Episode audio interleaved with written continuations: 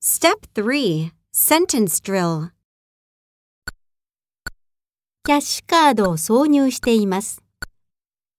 I'm inserting my ATM card.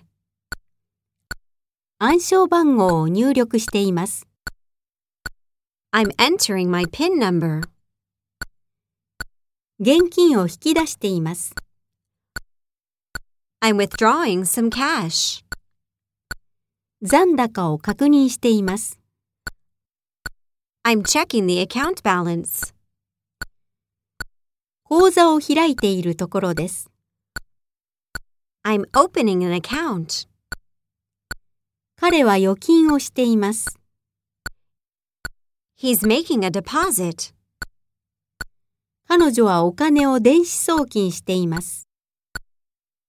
She's wiring some money. サムはローンを組んでいるところです。 Sam's taking out a loan.